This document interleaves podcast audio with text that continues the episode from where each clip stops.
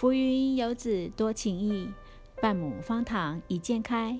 各位大朋友、小朋友，今天好吗？今天方塘文学要分享的是童话故事。在黑暗的地下室里，住着一只大象。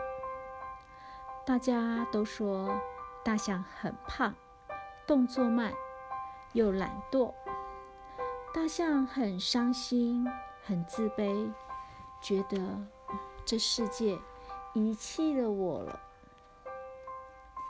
有一天，天空降下一片叶子，带来了一个金黄色的种子。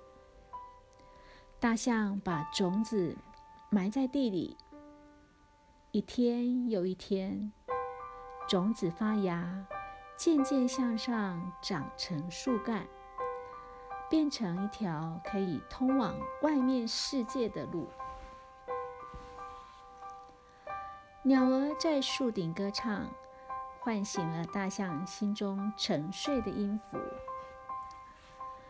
蝴蝶在空中飞舞，大象的双耳也随着摇摆打节拍。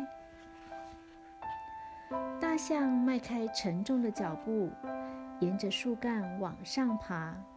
急着想要眺望心中想念的世界。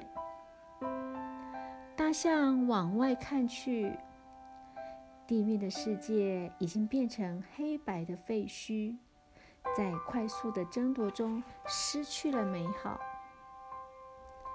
大象回头往下看，蝴蝶飞舞，鸟儿歌唱，原来。